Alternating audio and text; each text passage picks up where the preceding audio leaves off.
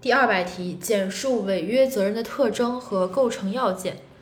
违约责任的特征和构成要件，先来看一下概念吧，因为这道题运用的背诵方法是概念拆解的方法。违约责任是指当事人不履行或不适当履行合同义务而承担的民事责任。落脚点在于民事责任，原因是不履行或者不适当履行合同利合合同义务。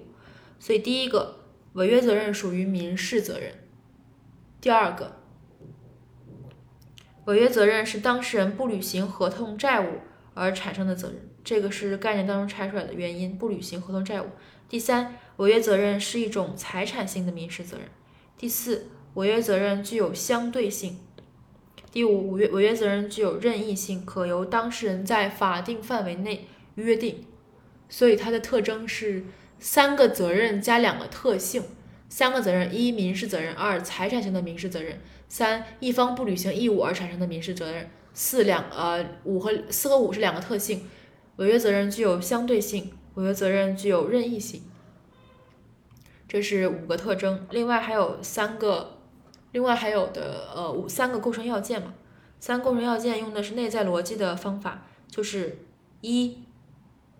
存在有效合同，二存在违约行为，三没有免责事由，这是一个逻辑了。就是你违约责任的主张的基础是存在违存在合同违反了这个合同的约定，所以是一存在有效合同，二存在违约行为，你违约了吗？违约责任承担违约责任必须要存在违约行为，三就是没有免责事由，有正面要件也要排除负面要件，所以是没有免责事由。总结下概念拆解的问题，对应的是违约责任的特征。然后内在逻辑的问题对应的是违约责任的三个构成要件，五个特征分别是：一、民事责任；二、财产性民事责任；三、因一方不履行债不履行义务而产生的民事责任。